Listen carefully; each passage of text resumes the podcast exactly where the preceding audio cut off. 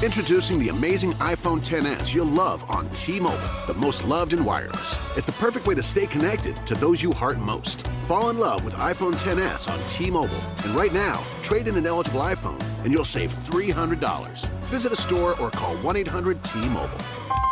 If you cancel service, remaining balance is due. Qualifying service and finance agreements required. 279.99 down plus 30 per month times 24. Full price 999.99. 0% APR for well qualified buyers plus tax on full price. Allow 8 weeks for rebate.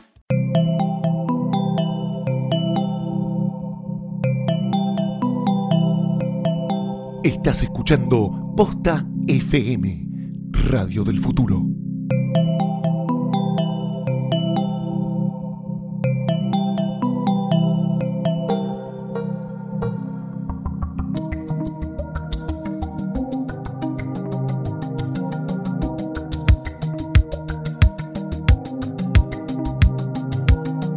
Hola, esto es un nuevo Gorda Podcast. Soy Mercedes Monserrat, ¿no? Mm, Creo. Sos, sos eso. Sos soy eso. Vos soy, no cambiaste de identidad soy un- hoy. soy en un- cambio, soy un cuerpo.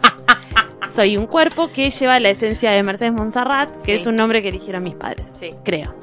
Eh, en realidad no le siguieron demasiado porque así se llamaba mi abuela. Mis abuelas. Eh, la tengo mi diagonal. ¿Qué importa? Mi diagonal. Me encanta. Eh, Lucila Farrell, alias La Dengue. la dengue. La dengue. Lucila cree que Lucila tiene Dengue Farrell. No nos Sí. reímos de las tragedias. No, no reímos de las tiene- No, no, tragedias no. Y tampoco creo que tenga dengue, pero creo que tengo dengue. Pero fuiste al médico y te dijo que no tenías dengue. Sí, pero para mí no tengo. Para mí me está mintiendo. ¿Qué quieres que te diga? No sé. Estarías con fiebre muriéndote. No sé, pero tengo muchas picaduras, náuseas. ¿Tuviste know. diarrea? No. Ok, listo. Eh, Importante, ¿no? Como data. ok, como una, capaz era una pregunta La random. doctora ¿eh? Mecha. Era una pregunta de nada que ver con Doctora el dengue. Mecha, Quería me saber si fascina. habías tenido diarrea. Eh, anotando cosas. Sí, siempre. Como siempre. La Yo, mejor Valentina cabellera. Ruderman, sí. La mejor cabellera, Bueno, lo que decimos siempre. Están las dos cortadas por mí el pelo. Las tres, porque yo me corté a mí misma Bueno, esa es me la, encanta. claro, Lucila, Claro. Coafer de Lucila, posta. Lucila Coaf- Coafer Dengue. La dengue coafer. Nos cortó el pelo a las dos la semana, Sí. la semana pasada, luego de como la el- grabación de Gorda Podcast. Como Lizzie Tagliani, me va a poner una... Una, y vas a ser exitosísima. La dengue le voy a después poner. terminas con Marcelo Después de un no golpe de calor, no me cortó el pelo. Lucila Farrell en dos tijeretazos. Dos Dos tijeretazos. bastante práctico. Sí. Saben que eh, este es un espacio donde hablamos de estrenos en el mundo de la televisión y en el cine. Y tenemos mucha gente que cree en nosotros. Mm. Hoy voy a hablar de una de esas personas. Porque este episodio está presentado por Gato Store. Gato tiene los mejores regalos del mundo. No solamente son lindos, también son prácticos. Tenés lámparas USB, parlantes Bluetooth, cajitas musicales hermosas, teléfonos retro, cargadores de teléfono y mucho más. Entra ahora a gatostore.com y llena en carrito sin culpa. Antes de hacer el checkout, pones el código posta y tenés un 25% de descuento porque no hay nada más lindo que regalar porque sí, gracias gato. Gracias, Gracias, gato. gato. Así Me de. Y alguien más confía en nosotros. Sí. Y nosotros confiamos tanto. Nosotros confiamos tanto en él. En Campari, Sí. confiamos Sí. por siempre. Y este capítulo está auspiciado por Campari, que por tercer, por tercer año presenta su movimiento aperitivo argentino, que es esta vez Mapa Verano. Mapa verano. Porque verano. hace calor. Mapa no es un concurso, es un juego y te invita a compartir experiencias, Maracas. conocer gente y crear historias. Anímate a crear un cóctel de verano que no hace falta que seas un capo de la coctelería No, ni no, sepas no. batir hielos, eh, ni esas cosas, ni... No, puede ser cualquiera y tiene que ser con Campari y con una historia que lo, que lo acompañe. Que la acompañe bien, Sí. sí. Eh, pueden participar, bueno, como profesionales también, si quieren. Bueno, Si nosotras quieren tres, hacer- como nos nosotras gusta decir somos siempre, eh, amateurs y hemos participado. Participamos. Para sumarte a hashtag Mapa Verano tenés que elegir y contactar a uno de los 14 capitanes bartenders, buscarlos en aperitivos arroba aperitivosar y siguiendo el hashtag Mapa Verano. Súmate al movimiento y obviamente bebe con moderación. Prohibida su venta a menores de 18 Bebe años. con Tempomi. Bebe Bebe con con Tempomi. ¿Me pasas esa cosa, Valeria? Dale, te la paso. ¿Quién No, le- estoy con las manos te- que no tirándome. llegás? Sí, sí. No llego, no llego, ¿sabes? No estaría haciendo Bar Rafaeli con brazos muy largos. Seguro que Bar Rafaeli tiene cortos y estoy haciendo referencia a alguien que no va. Eh, bueno, Bueno. llegó el momento. Llegó el a momento, ver, hubo, hubo muchos estrenos. Esta es una semana de estrenos que nos costó un poco. Los estrenos que hay. La semana que viene vienen cosas que Nos no, que nos apasionan un poco más, Sí. porque somos mujeres. Este, esta es una película que yo voy a admitir que me dio- No. me- no la vi, me dio No paja verla. No, y no solo eso. Por eso tengo a dos eh, seres humanos, ¿no? Sí. No sé si Lucía, Lucila, no sé si estás más ocupada con el teléfono. Porque vos me- sos como la responsable de, hablar de esta algo. película. ¿Querés que hable yo? Hablo yo. No, no, no. Ah, estaba bueno. buscando algo porque después quería dar eh, como una, un datito al, al respecto y lo estaba buscando Bueno, para tenerlo ok. a mano. Bueno. Eh, sí, yo fui al cine. Y Valeria también. Sí, separadas, como Separadas. siempre. Estamos raras. Estamos raras. Estamos Estamos, raras. en un Pasando por un momento. Por- relación. Sí, Bueno, sí, bueno, pero... Veremos cómo se resuelve. A mí No, me pero- pone muy feliz que vayan separadas, porque nu- nunca voy, nunca voy con ustedes, así que estoy como que chochi. Odio. Amo, amo. Eh, bueno, estamos en un... Pero, viste, las relaciones pasan. ¿no? Pasa así. Eh, pasamos ya etapa... Como que los tres meses de. Tuvimos de- la etapa sí. de, de luna de miel y ahora estamos como... Nada, nos, calmamos. Bueno, Pero bueno. ya vamos a volver. Bueno, no bueno, dale. Bueno, bueno. Diez minutos que no hablamos de ninguna cosa. Dale. Fui a ver The Revenant. Ugh. Alias El Renacido. Para los amigos de habla ¿Cuántos idiomas hay en esa? No The Revenant, El Renacido. Francés, inglés y español. Ajá. Tiene el título. Sí. Eh, muy bien. Duolingo. Tribolingo. Ah, Trilingüe. Eh, uy, tranquila, tranquila. Me gustaría ser lo más concisa posible, que Dale. es algo que si la gente me conoce sabe que me cuesta No te va- muchísimo, no a entonces voy a tratar de No a separar. poder, pero vamos a voy a tratar de separar mi opinión Bueno, va, en dos va, va, partes. va. Voy a separar mi opinión en dos partes. Tengo la primera parte, Ah, eh, ah, Exhibit A. Yo detesto a Iñárritu, que es Sí. el director de la película. Sí. ¿Por qué lo detesto a Iñárritu? Dos puntos. A mí me parece un ser despreciable. Es un porque es un ser despreciable Como porque- persona. porque es No, un no, como persona no lo conozco, debe ser un pelotudo probablemente, pero la verdad es que no tengo idea. Sí. Me parece que como director de cine eh, Es un pelotudo también. es un pelotudo porque... Pero expliquen, porque yo realmente no entiendo. A mí me gustó Birdman un montón, soy de la banda de Birdman. A mí no. Y. Pero viste que hay ban- la banda de que Claro, le gustó. claro. Y a mí me gustó mucho. Birdman. Es que yo creo que- Pero, no, pero todo el mundo lo dice. Yo digo, bueno, deberán tener sus razones. No sé si todo el mundo- Tengo mi opinión de The Revenant, que igual la voy a decir después de que vos la digas. Lo amás o lo odias. Sí. Y eso Yo está no siempre, lo amo, pero eso yo no siempre lo está a bueno. él. A mí me gustó la película anterior y algunas cosas. Yo creo que está bueno amarlo odiarlo porque implica que generas algo que es al fin y al cabo lo que todos necesitamos en Una- la vida. una pasión. Eh, Eso sí. Algo, un ¿Qué me pasa a mí algo con Iñárritu? sí. Me parece que es un tipo que es pretencioso, me parece que es, no, no se me ocurre eh, como lo que vendría a ser la traducción en castellano de flamboyant, ¿no? Como, como Sí. muy, tiene un douchebag total, el chabón me parece que quiere... Es un banana. Que lo único que le importa Es banana cinematográfico. Mostrar, mostrar la pija, ¿no? Como tipo, ah, mira todo, Sí, mira este plano todo lo que hago, Te hago sí. una película entera en plano secuencia. Y sabes que te voy a mencionar a todos los que viste en Juan en la primera clase. Entonces empieza, bueno, según Kant, Eso viste como anterior. eso me pasó Igual con esto Ber- tiene, con tienen Berman, otro tiene- Este es otro- Esto es otra película- eh, Hace eso, o sea, esa actitud, pero en otra cosa. Listo, ¿Qué me pasó está. con The Revenant? The Revenant es No. distinto a Birdman. Birdman yo la detesté, The Revenant me pareció una experiencia dentro de todo entretenida, porque a mí me gusta mucho odiar, entonces la pasé bastante bien odiando. ¿Qué pasa con eh, The Revenant? ¿Es una película? Sí. Porque si lo voy a comparar con The Hateful Eight de Tarantino, que ni siquiera es considerable una película, o sea, es una película. Está- estamos por ahí, hasta, hasta ahí estamos bien. Sí, está Porque bien. es una película que a mí En me pareció a- terrible. Sí.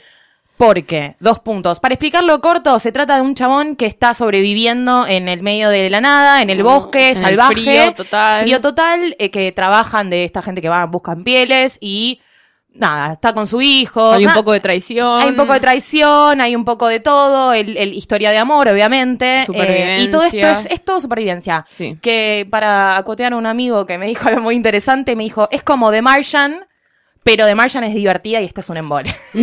Porque The Martian es, Claro, eh, es el chabón sobreviviendo práctica. por sus aptitudes inte- intelectuales y acá es eh, Leonardo DiCaprio queriendo un Oscar sobreviviendo por... El eh, Oscar. En vez de sobreviviendo por el Oscar. En bailando por un sueño, por, sobreviviendo por por, unas un cuestiones Oscar. salvaje, del salvajismo que, de, de su vida. ¿Qué tal el castor?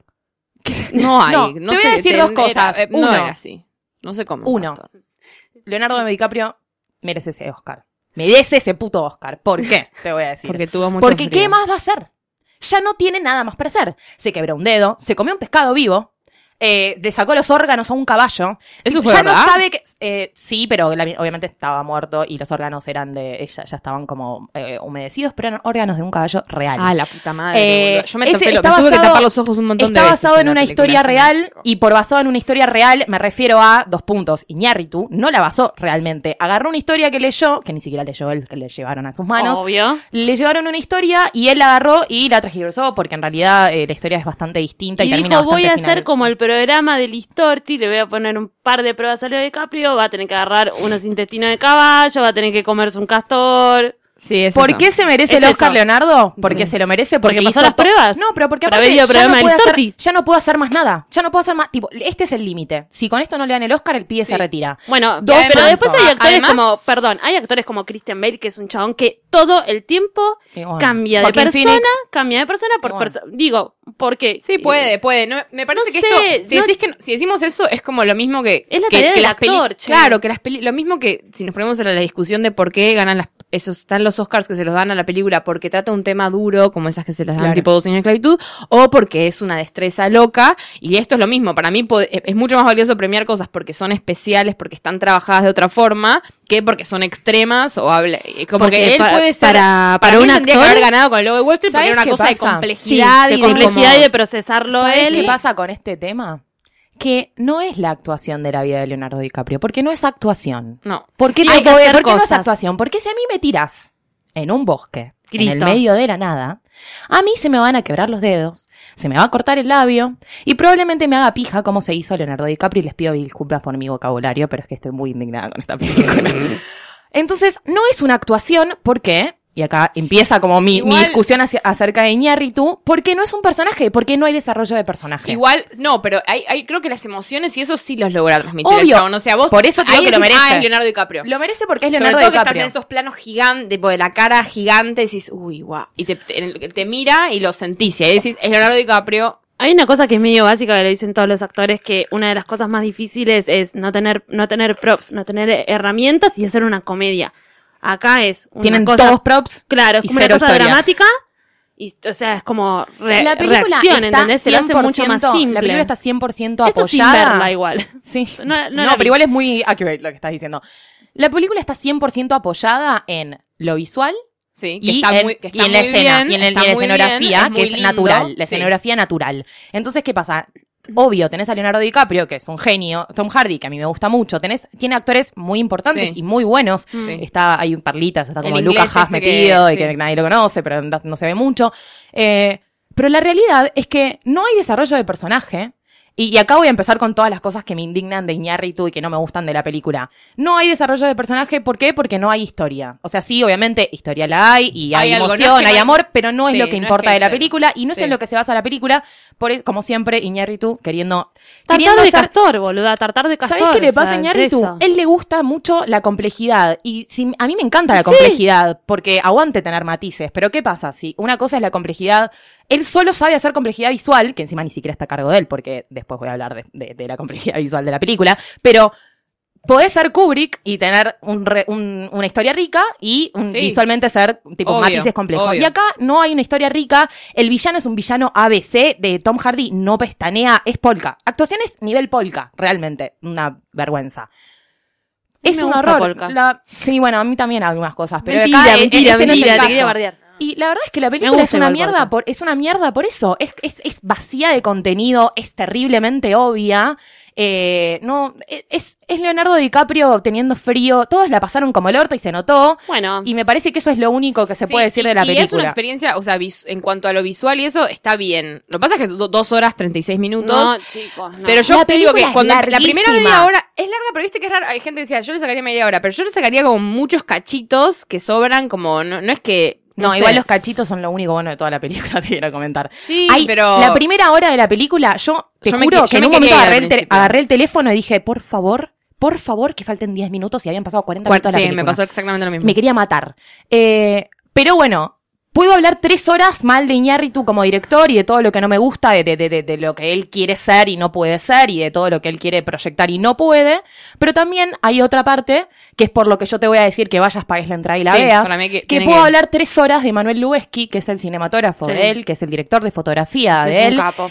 Y realmente yo salí de esa película, o sea, a mí, si bien yo soy muy fanática de Manuel Lubezki, quien me conoce sabe, y, y no, a mí me gusta mucho lo que él hace, pero esta película realmente esa es una película que a mí me conmovió mucho visualmente, es hermosa, es bellísima. Salí de ahí y me pasó que eh, tiene un nivel, el, el arte del tipo eh, se, se basa en la belleza y en la Sí. belleza como, la, como una verdad, porque nunca más vas a ver un árbol de la misma forma No. después de ver esta película. Está in- eso y vas a salir y te vas a tomar el muy 30, y- increíble, no sé, te tomas el 55 y vas a mirar por la ventana y vas a decir la vida es hermosa, mirá lo maravilloso que de son. colectivo Sí, que no el existe. 34. No, iba a decir el 34, pero después pensé, no, yo no salí ¿Por dónde va? 34, ¿Por dónde va Capaz va 34? por un lugar tipo re cemento. No, pero realmente es, es eh, para mí es la persona más talentosa que hay hoy por hoy en el cine y, y- y me da bronca que trabaje con gente como Iñárritu porque Bueno, hace películas de mierda. Pero después entiendo pero si que quién le va a dar para jugar así como el Sí. único que le da ese espacio es él, es Terrence Malick, es gente así que no Claro. que no le que no le importa la historia, lo único que le importa es decir, mirá cómo te hago una película increíble.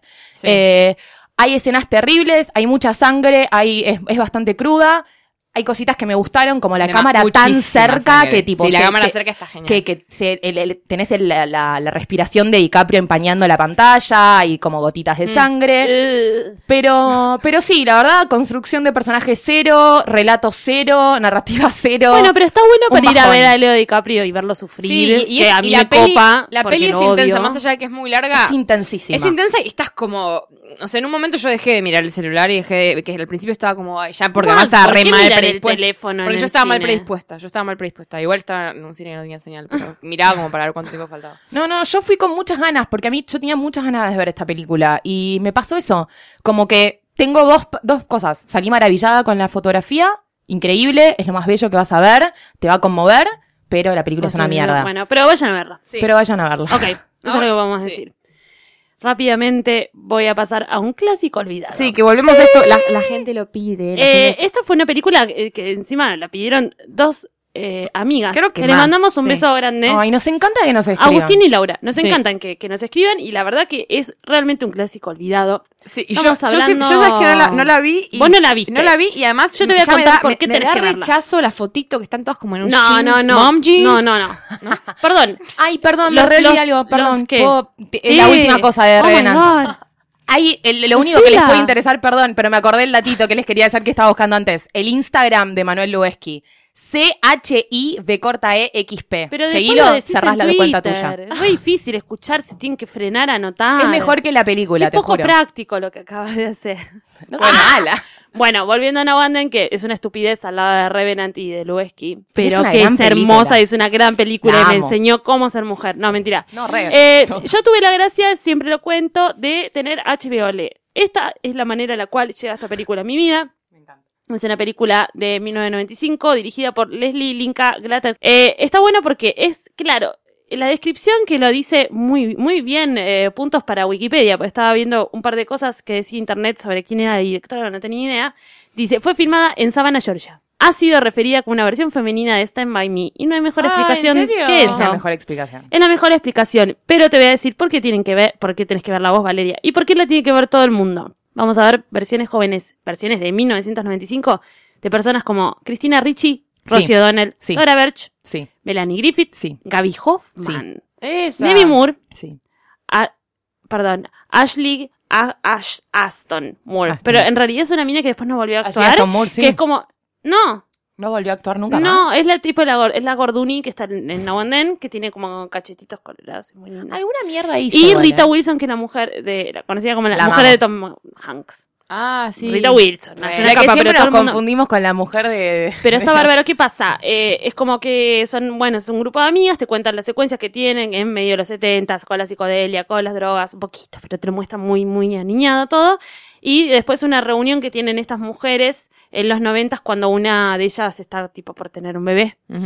Eh, entonces, eh, Cristina Ricci hace de Rosie O'Donnell cuando era chiquita, Gaby, Gaby Hoffman hace de Demi Moore cuando era chiquita, and so, Tora Birch hace de Melanie Griffith Mm, cuando era chiquita. Y está bueno porque te- es como la preadolescencia. Qué lindo. Y es la mujer, la mujer preadolescente, digo, bastante, para ese momento no había nada igual. Y le fue muy bien. Qué bueno. Así que la tienen que ver. Sí, bueno, voy a... La tienen que ver Es el y literal eh, el now and then de ser mujer. Sí, aparte es como, vieron que ahora como los 90 se están estallando, es como ver un Urban Outfitters, ¿no? No, es, un poco, es un poco eso. Linda bueno. Es un poco- Ya me la bajé, así que la voy a ver. mm, Sí, y si tenés una hija también preadolescente es como una cosa muy linda para ver con tu hija preadolescente, te digo. No sé el caso, pero. Y si te gusta nerdear un poco con, act- con estas actrices que a mí- yo amo. No, me encantan amo. todas. Tora Berch, preadolescente, Porque después le salían las boobs en, en, en- en Belleza Americana, eran unas gomas así.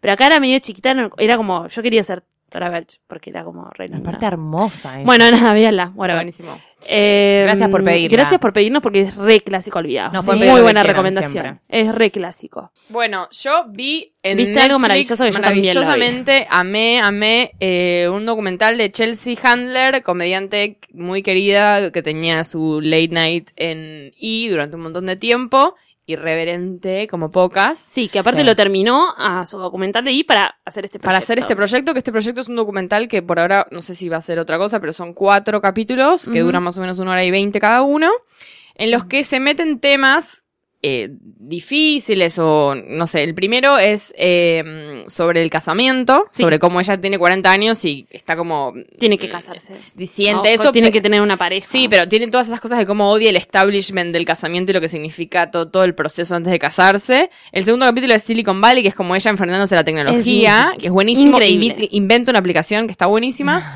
El tercero es racismo, que se pone como en serio, como se va al sur de Estados Unidos a Sí. charlar con gente. Y el último, el último que es Chelsea Does Drugs, que se, se va, o sea, es todo como un proceso hasta que ella decide, bueno, no, termina yendo a tomar ayahuasca Ah, a en Perú. Perú. En medio Y de la selva. Se ve toda su relación con todas estas cosas.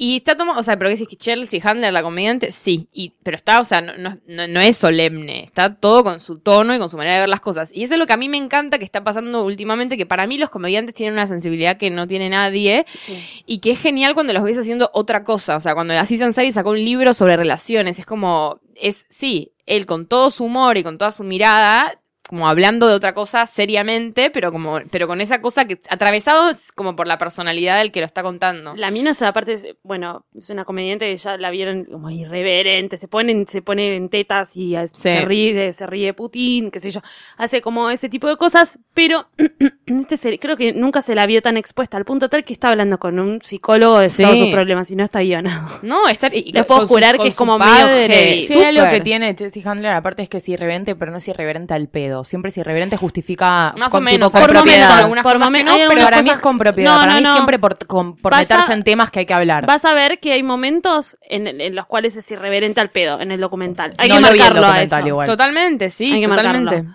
Es que ella Este, dice, pero ella, ella que- no tiene problema en reírse de nada, y eso a veces es como, Es irreverente al pedo, pero te das cuenta también por como le hacen terapia que es un mecanismo de defensa que tiene la mina Sí. para mí. Sí, es súper como, transparente sobre ella y muestra cosas que están interesantes. O sea, la mina se va a, a Georgia a hablar con eh, gente horrible que dice como, no, la esclavitud está exagerada. Ah, eso es Y increíble. ella como, ¿qué? Con Cecilia Spando Así. se fue. Se fue a hablar con ella. Y después agarra de y cruza la calle y tipo, le cuenta ese comentario a una familia de, de- negros que viven en Georgia y dicen, "Ah, pero, tipo, ¿qué? ¿Qué? Lo, lo sufrió, lo sufrió toda mi familia. ¿cómo Claro, decir?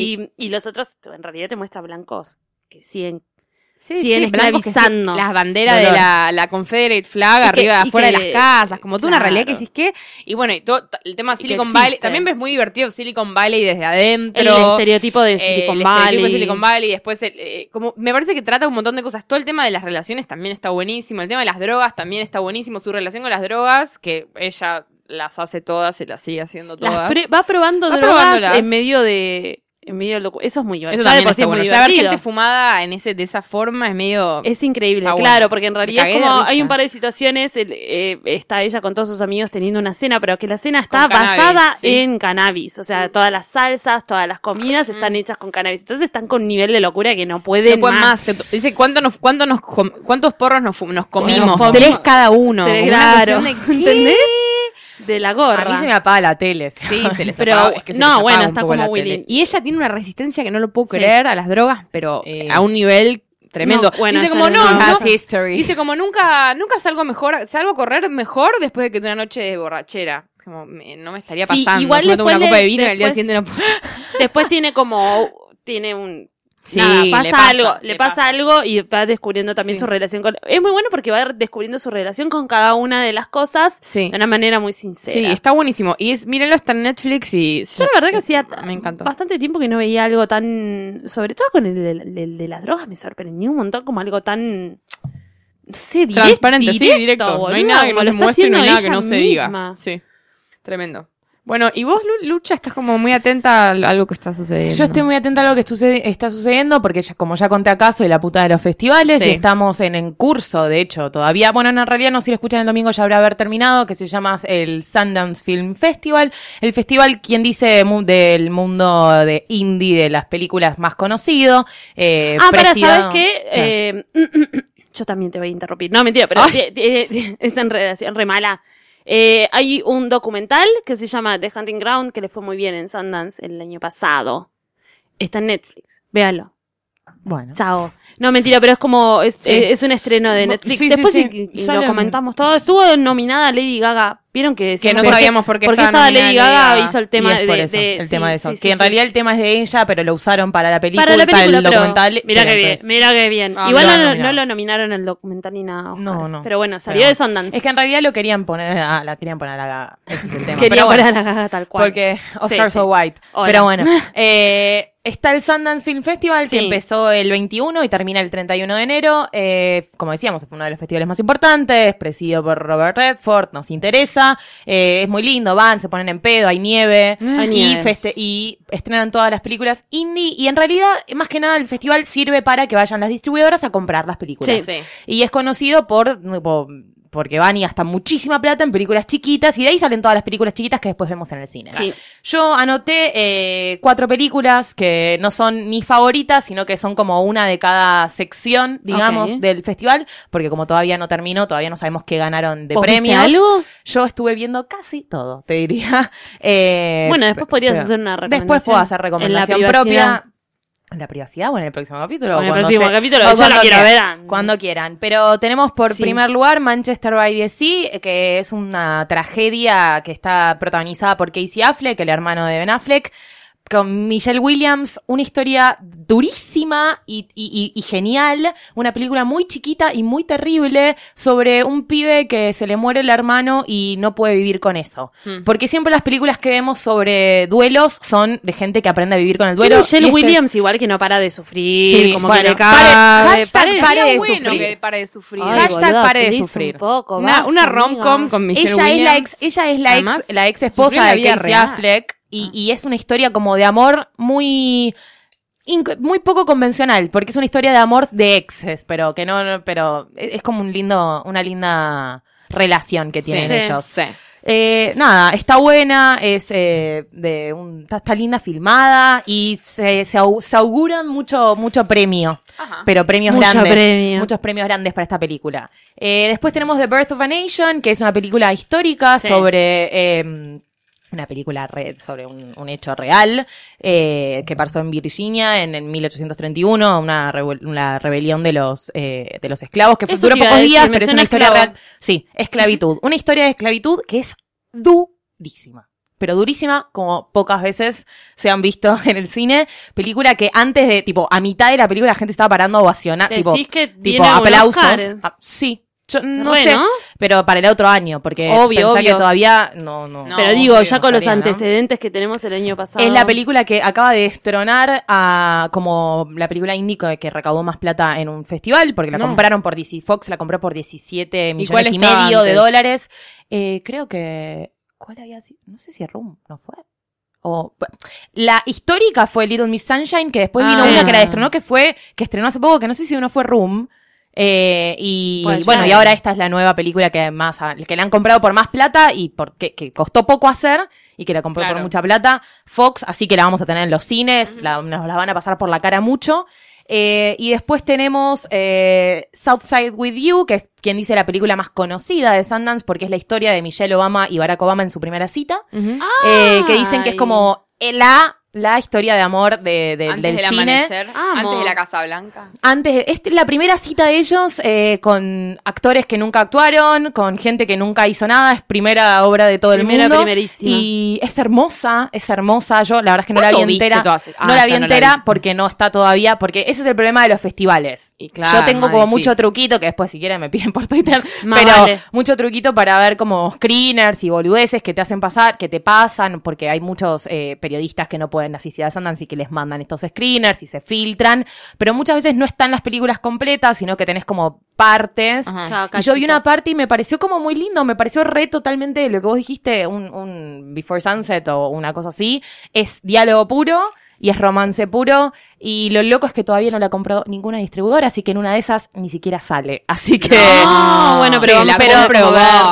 vamos. Alguien la tiene La que compra comprar. Torrent. La, La la- compra- que alguien la compre, que alguien la compre, por favor. Eh, compre Bernie Sanders. después tenemos como último una comedia que se llama Sing Street, que es eh, de el creador de Once, que ya lo Ah, conocemos. ¿Y con canciones? que es, por supuesto, es una, es una comedia. Gonga. Es una comedia sobre eh, un grupo de Broadway adolescentes 2020. misfits irlandeses en las Amo, calles amo, de amo, Dublín. amo, compré.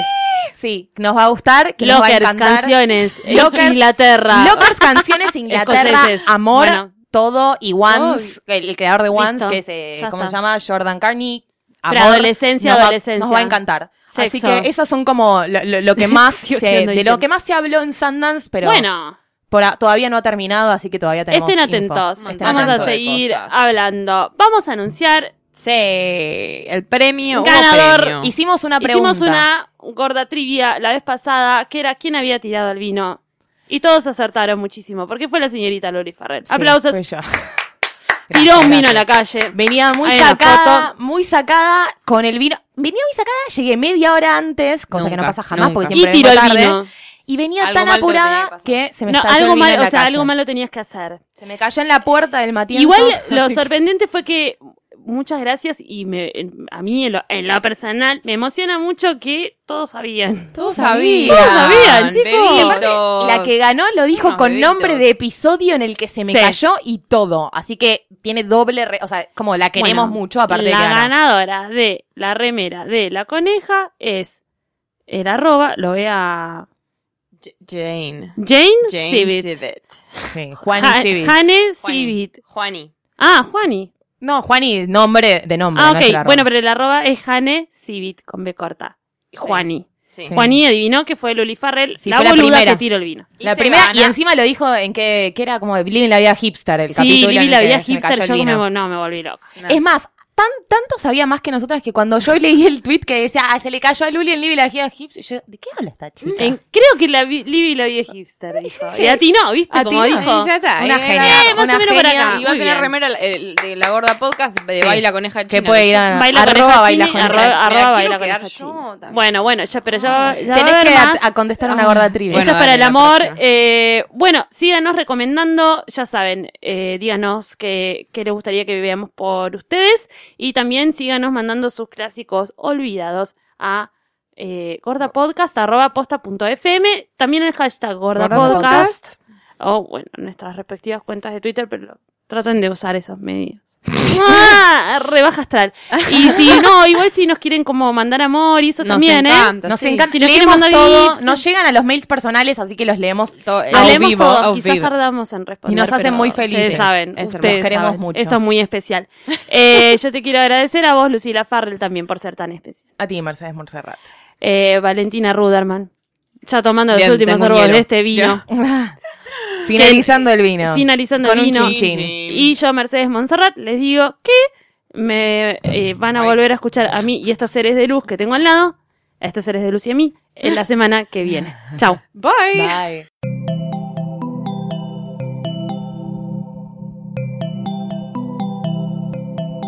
Si te gustó este episodio, hay mucho más en nuestro sitio. Métete ahora en posta.fm. También puedes llevarnos en tu teléfono. Busca Posta FM en las tiendas online de Android y Apple.